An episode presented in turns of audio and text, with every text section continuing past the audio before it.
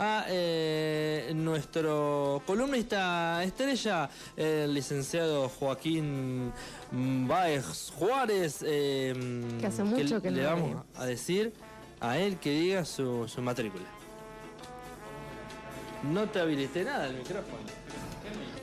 No queremos hola, hola, mentiroso. Hola Joaquín, ¿cómo estás? ¿Cómo están? Buenas tardes. Bienvenido. Muchas gracias. Muchas gracias por invitarme nuevamente. ¿Cómo están? Bien, bien, bien. Bueno, bueno, bueno. Eh, me preguntaba la matrícula 2941. Ahí está, espectacular. Bien, bueno, dicho todas estas formalidades, queremos eh, pasar a, Estamos en esta época del año eh, y queremos algunas recomendaciones para las comidas de las fiestas. No solo en Navidad, sino fin de año, después siempre sí, este, hay fin de año de la radio, hicimos fin de año el viernes, por ejemplo. Todos hacen algo de fin de año donde después el, botón sale así, ¡ping! del pantalón sale volando. ¿Qué, ¿Qué nos puedes recomendar con todo esto? Bueno, buena pregunta.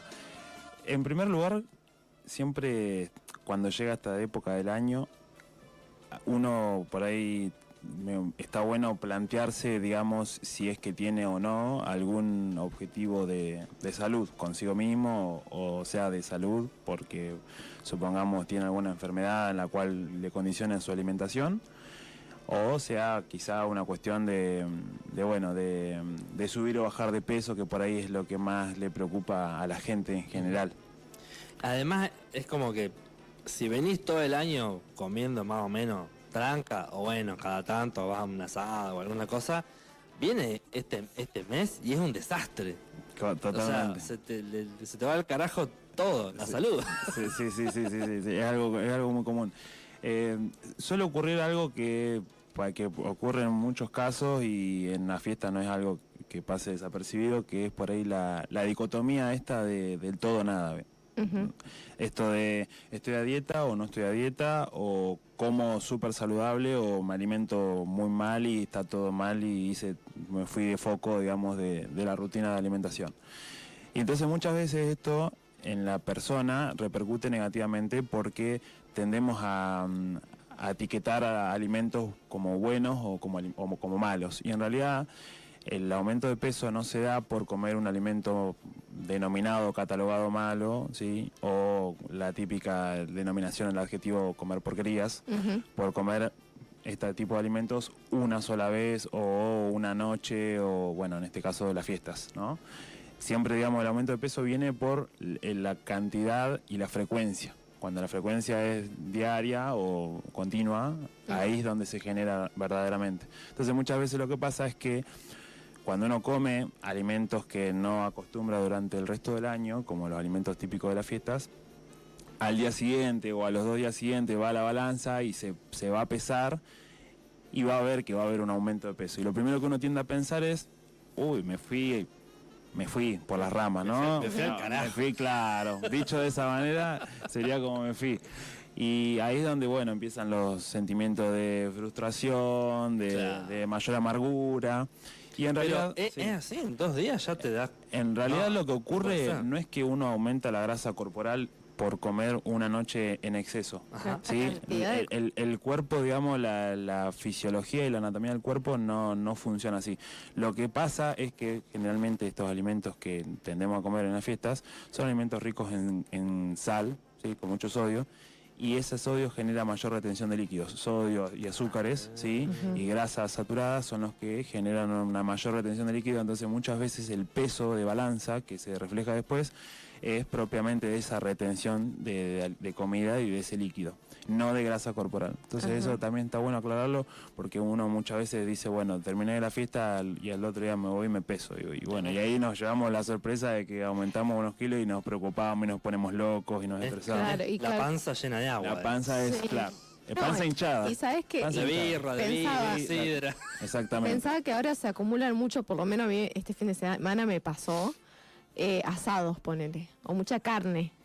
Eh, y tengo entendido que la carne tarda mucho en digerirse. Así que calculo que también estamos pesando. Exactamente. Sí, eh, en realidad lo que tiene la carne principalmente son proteínas y la proteína no solamente de la carne, sino de cualquier otro tipo de alimento que contenga proteína, como sea, por ejemplo, bueno, todas las carnes tienen, los huevos, los lácteos, también lo que son cereal, eh, alimentos de origen vegetal como legumbres, cereales preferentemente integrales, todos tienen proteínas. La proteína en sí tarda más en digerirse en el metabolismo del cuerpo que el resto de los nutrientes, de los hidratos de carbono y, y de las grasas. Entonces, por ahí es lo que nos lleva a nosotros a generar esa sensación de mayor pesadez cuando comemos en exceso esa cantidad de carne, digamos. Pero no, no tiene nada que ver si es carne, eh, digamos, eh, de un tipo o de otro. La recomendación por ahí sería buscar cortes de carne que sean cortes magros o sin grasa visible. El pollo, por ejemplo, quitarle la piel, que las preparaciones más bien sean al horno o a la parrilla y evitar las frituras, por ejemplo, milanesas fritas o contenido frito. Es lo que por ahí digamos, desencadena más el, exceso.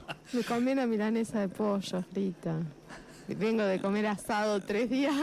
Uy, lo remataste con eso. ¿eh? Ahora, qué, qué loco porque se supone que lo importante es juntarse, ¿no? y también que la, comida, la comida, bueno, algo que, que, nos une frente a la mesa, todo, no sé qué. Pero por las dudas, le mandamos toda la grasa que podemos arriba de la mesa. No, no podemos culturalmente decir, bueno, vamos a juntarnos a comer algo más tranqui. No, y que también pasa creo que la combinación de alimentos. Creo que se dan como muchos alimentos juntos. Qué sé yo. Para, encima son todas comida de invierno. Y encima porque, que, se, la, que se come en Navidad es de invierno. Es de las culturas Pero a eso le sumamos la, propia, la ensalada de fruta con alcohol, con, o sea, es una mezcla de culturas ahí que hacemos. Nos comemos el mundo. Es una época del año donde, donde tenemos demasiada cantidad de alimento en la mano, disponible. Tenemos una disponibilidad alimentaria 24/7. Porque todo lo que vamos a, o sea, todo lo que vamos a preparar para la fecha nunca hacemos la cantidad justa, siempre hacemos de más por las dudas y obviamente que eso lleva a cantidad de días donde uno va a tener más cantidad de cosas. Una claro, uno come hoy, mañana come la sobra, pasado también. Eh, y por ahí también lo que sucede es que se hace mucho foco y mucha, demasiada importancia en la comida propiamente y en qué vamos a comer y por ahí se pierde de lado esto que vos acabas de decir Manu, del compartir y, de, pertenecer, digamos, a una comunidad, digamos, familiar, que sería esa comensalidad familiar, que sería la mesa. Compartamos un ayuno. Compartir, claro, exactamente, exactamente. Por ahí en esos casos donde uno sabe que, por ejemplo, en caso, supongamos Manu, vos sos anfitrión en tu casa para la fiesta y decís, bueno, vino una 10 personas de mi familia, 15 personas de mi familia y voy a hacer, no sé, suponete que va a ser un lechón y cada uno trae, eh, qué sé yo, eh, hacen una canasta familiar y cada uno trae un plato frío, plato caliente, uno trajo entrada, uno trajo los huevos rellenos, los tomates. Y cuando quieras acordar tenés la mesa llena. Y obviamente eso no se va a consumir todo en ese momento. Lo que se puede hacer muchas veces es ofrecer, tener preparadas bandejitas para que cada uno se lleve una porción. Entonces de esa manera, digamos, no acumulás todo o, no se reparte en una o dos o tres personas. No cada uno egoístas. Claro. Y eso también es parte de las fiestas. Claro. Y algunos dicen, no, pero esto es lo bueno. Si yo pongo la casa, por lo menos me quedo con todo lo... Claro, eso es lo que uno tiende a pensar. Exactamente. Eh, otra cosa que pensaba eh, tiene que ver con, el alcohol, porque mi problema no, no es tanto la comida, porque yo como poquito, pero por ahí no soy una tomadora frecuente, no tomo todos los días, tomo algunos fines de semana, otros no, otros no, pero en las fiestas sucede esto, ¿no? Todas las fiestas de fin de año, fiesta, Navidad, fiesta Año Nuevo, mi cumpleaños, todo junto, todo junto, todo con alcohol. Eh, me sorprendió mucho porque vos dijiste ensalada de fruta y yo dije, ah, bien, con alcohol. Ah, ok. Eh, digo, el hígado. ¿Cómo lo procesa? Mal, muy mal. Muy mal. El alcohol es uno de los tóxicos, bueno, ya se sabe por diferentes organismos de salud pública, no, no solamente en Argentina, sino en todo el mundo, que es uno de los principales tóxicos de que generan muchas enfermedades, en el hígado principalmente, hígado graso, cirrosis, hepatitis. A muy largo plazo puede desembocar en un cáncer hepático, pero ya en personas que consumen en exceso todos los días. no, no sería en el caso este que vos me estás planteando. Pero sí se puede generar cuando hay un exceso, una acumulación de alimentos que son ricos en grasa, como los que se presentan en la fiesta en combinación con exceso de alcohol, mayor, digamos, trabajo obviamente para el hígado y eso puede desembocar en un hígado graso en el corto plazo. Síntomas que puede llegar a tener, por ejemplo, son mucho dolor en la zona. Claro. claro mira. O, por ejemplo, bueno, eh, te cuando te vas a hacer un, mito ahí. Sí. Que dicen que el, que el lechón o el chivo no lo tenés que comer con agua porque no sé ah, qué carajo pasa. Eso, eh. Y no, tenés que tomarlo con, con alcohol, con algo. No, la verdad que eso. Para mí es mentira. Es un mito. sí, porque yo siempre lo tomé, siempre tomé agua. Desconozco totalmente, sí, sí, sí. bueno, creo que la, vez pasada hablamos de las recomendaciones de las eh, GAPAS, que son las guías alimentarias mm. para la población argentina, y uno de los 10 mensajes que largan, el último dice acerca de reducir o moderar el consumo de alcohol en dos eh, vasos o copas para varones y una para mujeres. Eh, sería, como una recomendación. Obviamente que va en conjunto de todo el contexto social que nos rodea y nos incumbe en la fiesta, porque digamos, de la mano del exceso de la comida viene la mano del exceso de alcohol. Eh, una de las recomendaciones también que, por ahí ya va más parte a lo social y seguramente que hay muchas familias que están en casa escuchando y que deben tener madres, tíos, hijos, hijas, primos, parejas o lo que sea, y que se dan muchos casos en la, en la comensalidad familiar, esto de apremiar al, al otro a comer más. Cuando uno no está terminando el plato y te dicen, servite más, servite más, terminalo, que, se, que se termine todo. pone muy nervioso. Eso uno lo pone incómodo y también, digamos, te lleva a consumir más. Que vos digas que no y te pongan igual, te pongan, igual, en el plato. Exactamente. Me, quedaste pensando con el tema del, alcohol, eh, esta cuestión de que además es la época donde más accidentes hay. Tal cual, tal cual. Eh, Accidentes de tránsito. claro, sí, claro, de todo tipo.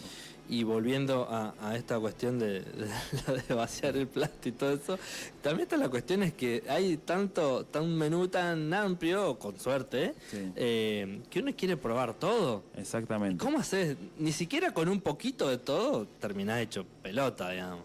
La idea es que, de hecho también eso viene mucho de la mano con los atracones, no prohibirse. O sea, si uno tiene preferencia por algún plato en particular, probarlo, siempre con moderación. Lo que decía al principio cuando empezábamos la charla, no van a aumentar de grasa por consumir una vez un alimento que les guste, que a lo mejor no sea tan saludable como una ensalada con legumbres, ¿sí?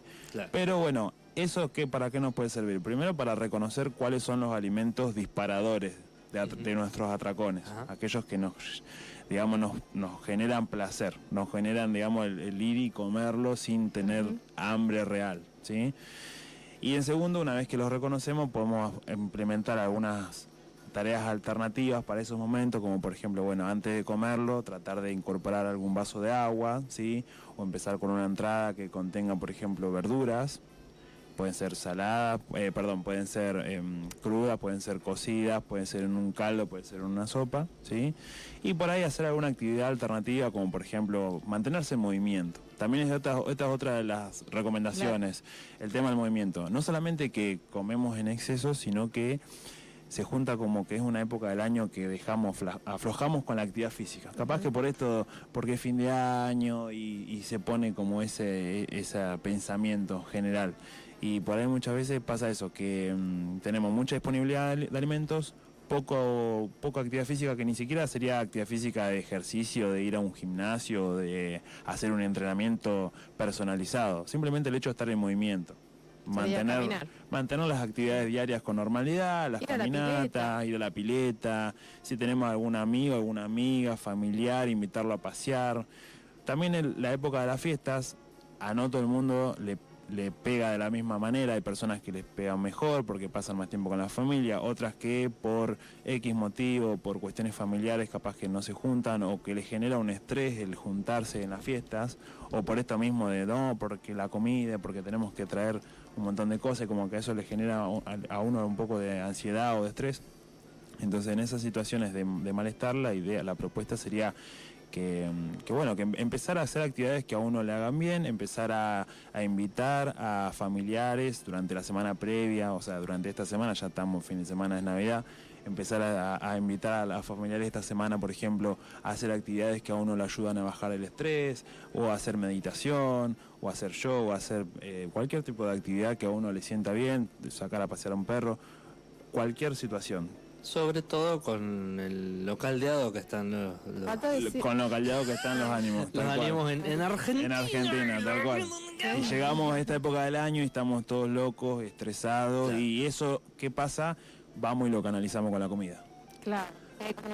Hay como una necesidad de liberación donde, bueno, es el ansiolítico que nos permite bajar a tierra. Y bueno, y ahí es donde se pone demasiado foco en la comida y ahí es donde después viene el exceso. Entonces tratar de buscar ese equilibrio también, ¿no?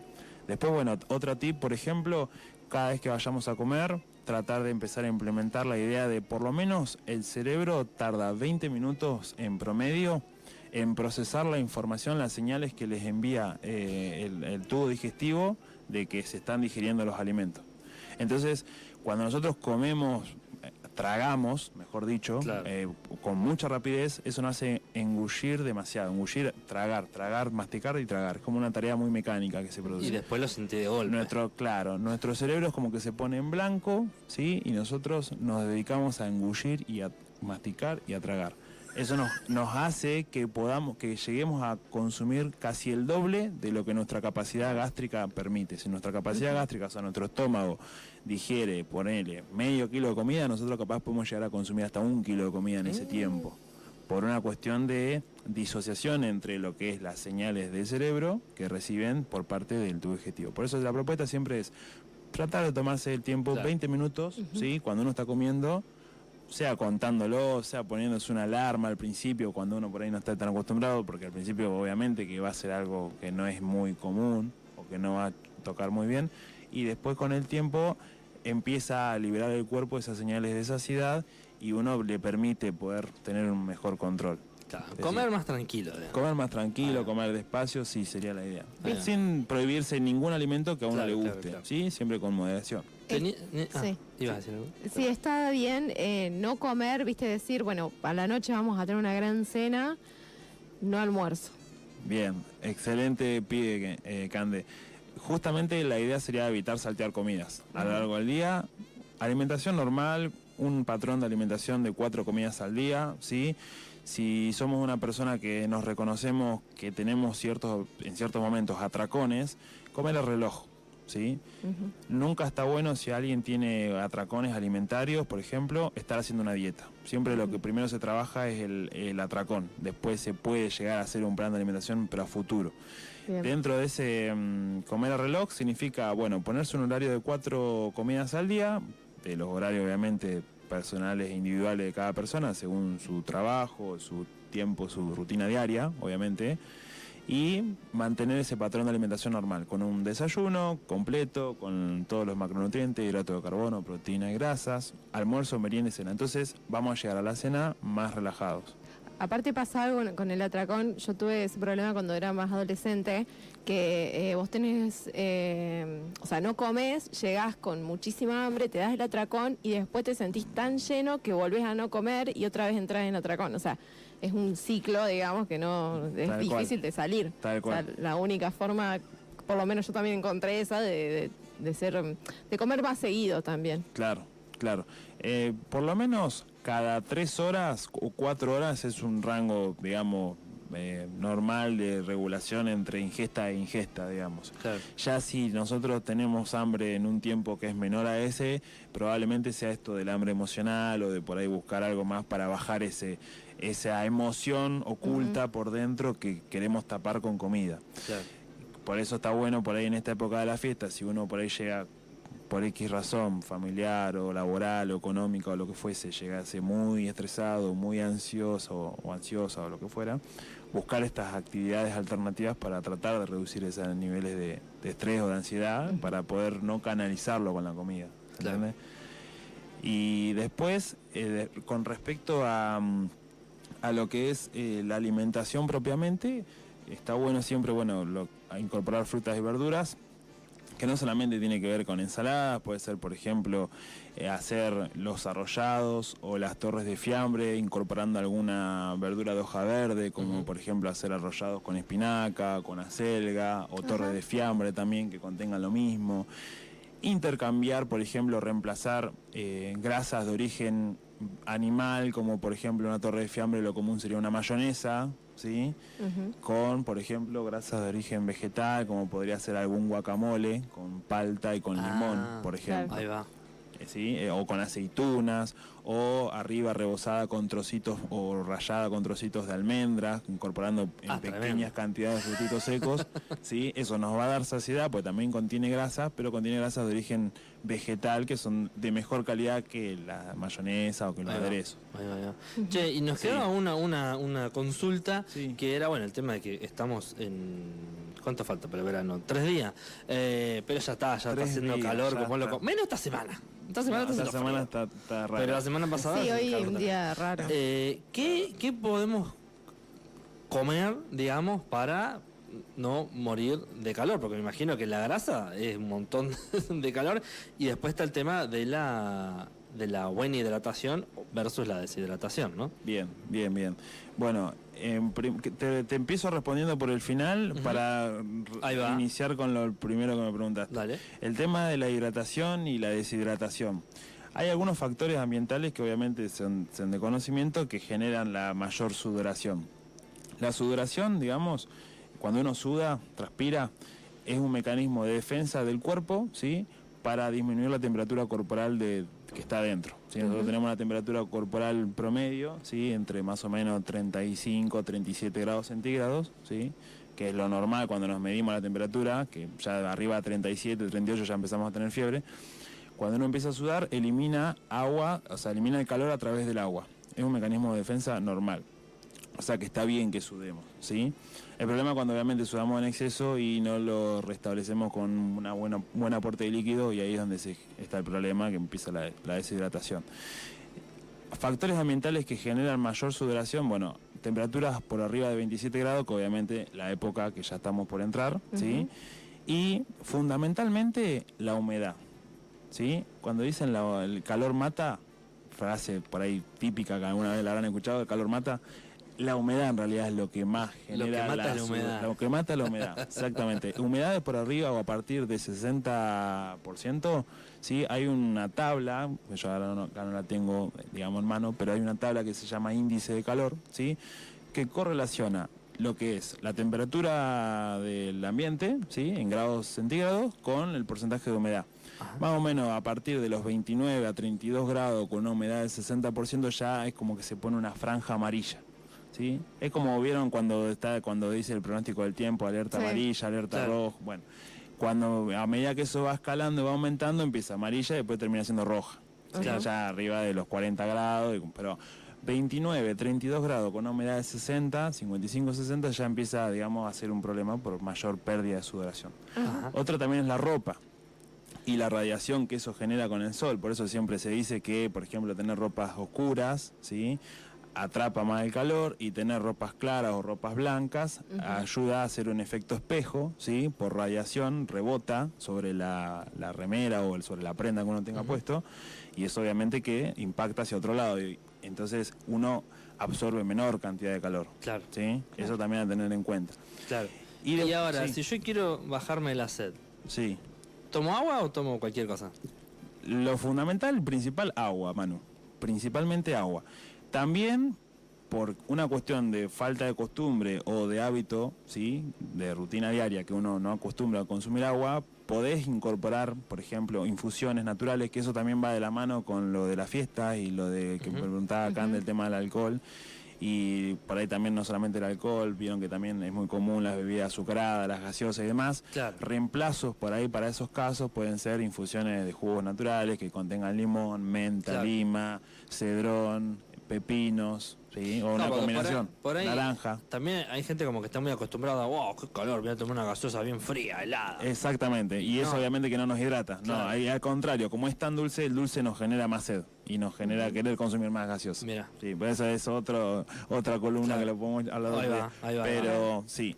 Y después, con respecto a si consumimos agua, si consumimos agua, fundamentalmente más si vamos a hacer una actividad física, ¿sí? Si supongamos que hacemos alguna actividad física mm, con regularidad, o sea, qué sé yo, hasta salir a correr o caminar, lo que fue, si ya tenemos un horario pautado, ¿sí? Una recomendación sería, por ejemplo, cuatro horas previas se calcula. Cuando uno dice la frase de tome dos litros de agua por día, eso es muy general, ¿sí? Porque no es lo mismo un, un cuerpo, una composición corporal una masa corporal de 80 kilos con una masa corporal de 120 kilos. ¿sí? Entonces, se calcula de 3 a 5, de, perdón, de 5 a 7 mililitros de agua o de líquido por kilo de peso corporal. Por ejemplo, si una persona pesa 70 kilos, la calculadora acá, la vamos a calcular. Acá en vivo en el programa. me perdí yo con los números, soy relenta. De 5 a 7 mililitros de líquido por kilo de peso corporal. Por kilo. Por ejemplo, eh, mi peso, pongámosle, son 70 kilos. Entonces calculo unos 5 por 70, son 350 mililitros. Ese sería como el mínimo antes de una actividad física. Si pongamos como vamos a una actividad y decimos, bueno, eh, ¿cómo nos hidratamos? Porque va a ser calor, porque vamos a entrenar la laguna al predio de atletismo, por ejemplo. ¿Cuánto, ¿Cuánto te dio? 350 mililitros es el mínimo. Pongámosle en mi caso, peso 70 kilos. ¿Eso que tenés que tomar antes de salir? Cuatro horas previas. Cuatro horas previas. Cuatro horas previas. Ese será de 5 a 7, o sea, de 350 a, porque son 7 por 7, 490, pongámosle 500 mililitros, la botellita de 500 mililitros ¿sí? de agua. O sea, ¿qué nos dice? Que 4 horas previas, más o menos, media botella, tres cuartos de botella de medio litro a una botella entera, sería para una persona de 70 kilos, ¿sí? Eh, la recomendación para empezar a consumir. Y dos horas previas al evento, ¿sí? o a la actividad que uno va a hacer, de 3 a 5 mililitros, o sea, un poquito menos. ¿Sí? En principio era de 5 a 7, 4 horas previas, 2 horas previas, de 3 a 5. ¿sí? En el caso de una persona de 70 kilos, dijimos de 5 a 7 son 490 eh, mililitros, 500 mililitros, que la botella sería para una persona de 70. Si una persona pesara, por ejemplo, más 100 kilos, bueno, se hace el cálculo. Pongámosle, puede ser una botella y media hasta dos botellas, pongámosle, ¿sí? Y cuando la temperatura supere, supere los 25 grados, que bueno, es la época casi prácticamente, se puede adicionar a ese aporte de líquido extra una bebida de rehidratación oral. ¿Sí? Que las más comunes en Argentina, ¿cuáles son? Powerade y Gatorade. Pero no necesariamente tienen que comprarse las marcas. Uno la puede hacer casera en la casa. ¿Cómo se hace? Mira. Un litro de agua, ¿sí? Se le pone algún contenido en azúcar, azúcar de mesa, azúcar blanca, común, ¿sí? Se le puede agregar... otra, puede ser Sí, generalmente sí. sí, también. Miel. sí, podría ser miel. Lo que pasa es que te va a quedar media rara la textura, porque te, o sea, la idea sería que eso, como es un soluto, se diluya en el solvente y la miel, digamos, te va a quedar el más algo que sea bien líquida, que si es media dura te va a quedar más acote en el fondo del vaso, de la botella. y la idea es que eso se diluya homogéneamente. Aparte, la, el azúcar común de mesa eh, tiene, digamos, la concentración eh, específica, digamos, que se llama osmolaridad eso. ¿Sí? Más o menos son de entre 45 a 60 gramos de azúcar, que son 60 gramos son tres cucharadas soperas de las grandes, ¿sí? Colmadas. En un litro de agua. En un litro de agua, exactamente. Agregamos dos frutas, que pueden ser dos naranjas, ¿sí? Para alguien que va a hacer deporte. Para sí, o necesariamente, tampoco tiene que ser un deportista de alto rendimiento. Bueno, puede ser cualquier persona que hacer cualquier quiere hacer una actividad, por ejemplo, o sabes que, ponele ni siquiera que vas a hacer una actividad física, pero sabes que vas a ir a hacer trámites que te lleva toda la tarde y que vas a hacerlo caminando, por ejemplo, porque crees esto del movimiento que decíamos hoy, de movernos más y dijimos, bueno, voy a estar dos horas afuera caminando, bueno, me necesito rehidratar, ¿cómo lo puedo hacer? Entonces ahí también puede, puede servir el ejemplo. Bien, dijiste frutas que puede ser naranja. Puede ser un cítrico, naranja, mandarina, ¿sí?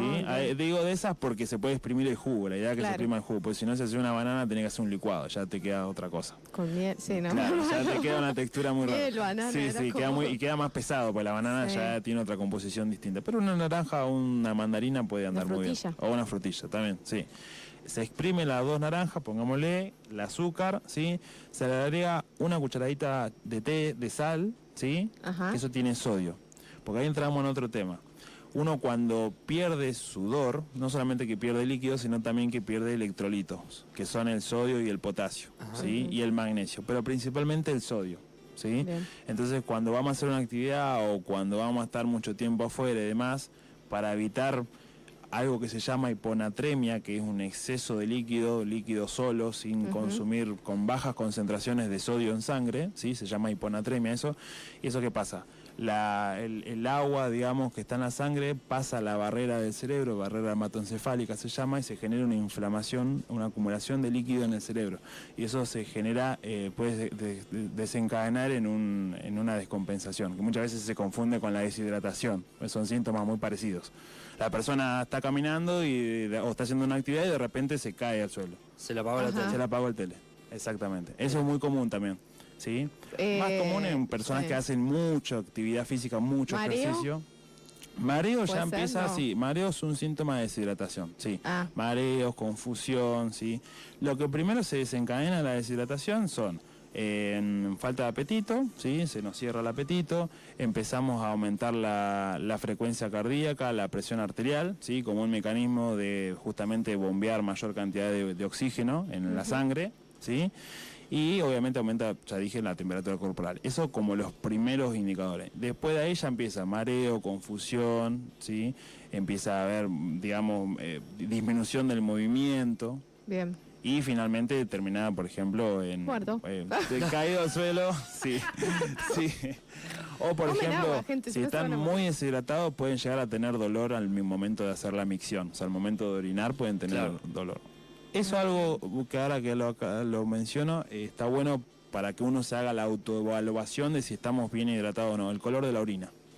Claro. el color de la orina es el principal indicador que nos va a permitir a nosotros saber si estamos hidratados o no. Si es bien eh, clarita, digamos, transparente, estamos bien hidratados y a medida que eso va haciéndose más crema y después pasa por amarillo y ya termina en un color medio pardo, amarronado, es que ya estamos más deshidratados. Y eso lo podemos saber en la primera orina del día. Nosotros cuando nos despertamos en ayunas, generalmente tenemos ganas de hacer pis, ¿no? Te les pasado. Cuando van al baño, y ahí pueden hacerse el chequeo y bueno, ya ahí más o menos tener un panorama. Entonces dijimos, eh, agua, azúcar, agua, azúcar, una fruta, sal y una cucharadita de sal. Y ya está. Y ya está. Ah, y eso se revuelve todo, se bate y se hace una botella. Ah, eso cuando las temperaturas son, ya te digo, arriba de 27, 28 grados, que bueno, justamente está la época. ¿sí? Claro. si te agarra un día que está como hoy, que hace, ¿cuánto hace hoy? 19 creo que vi que era la máxima, me parece. Sí, no hace, no hace falta. No hace falta. Con consumir el aporte de líquido eh, estaría bien. Después, por ejemplo, eso sería el pre, el pre, preactividad. Ya al momento de la actividad, ¿sí? A demanda la cantidad que uno le, le, resulte, siempre obviamente respondiendo a los estímulos de la sed, siempre cuando no, esperar a uno a tener sed, generalmente tratar de incorporar antes, ¿sí? Pero si no, cuando uno tiene sed, consume, sí, a demanda. No hay que llenarse la panza antes de hacer la actividad con agua, yo se lo aconsejo. Claro, exactamente. Porque duele o te dan ganas de hacer pis en el medio de la eh, actividad. Exactamente. O sea, que eran cuatro horas antes por lo menos. Cuatro horas antes sería como la recomendación a empezar. Sí, cuatro horas de 5 a 7 mililitros por kilo de peso, ¿sí? Y dos horas de 3 a 5 mililitros por kilo de peso. ¿sí? Se traduce más o menos la primera, el primer ejemplo, una botella de medio litro. Y el segundo ejemplo, de media botella, quizá también hasta ahí medio cerca de una botella también. Serían dos botellas antes de hacer una actividad, por ejemplo. ¿Sí? Ahí está. Varias actividades. O varias actividades. Eh, sí, inclusive como te digo, o sea, ni siquiera ciertas actividades. Ni siquiera que sea una actividad programada, pero cualquier tipo de acontecimiento. cuando, sale sale, ¿viste? Para, para que no estoy bien hidratado. Claro. buena. Para zafar es bueno. Para zafar.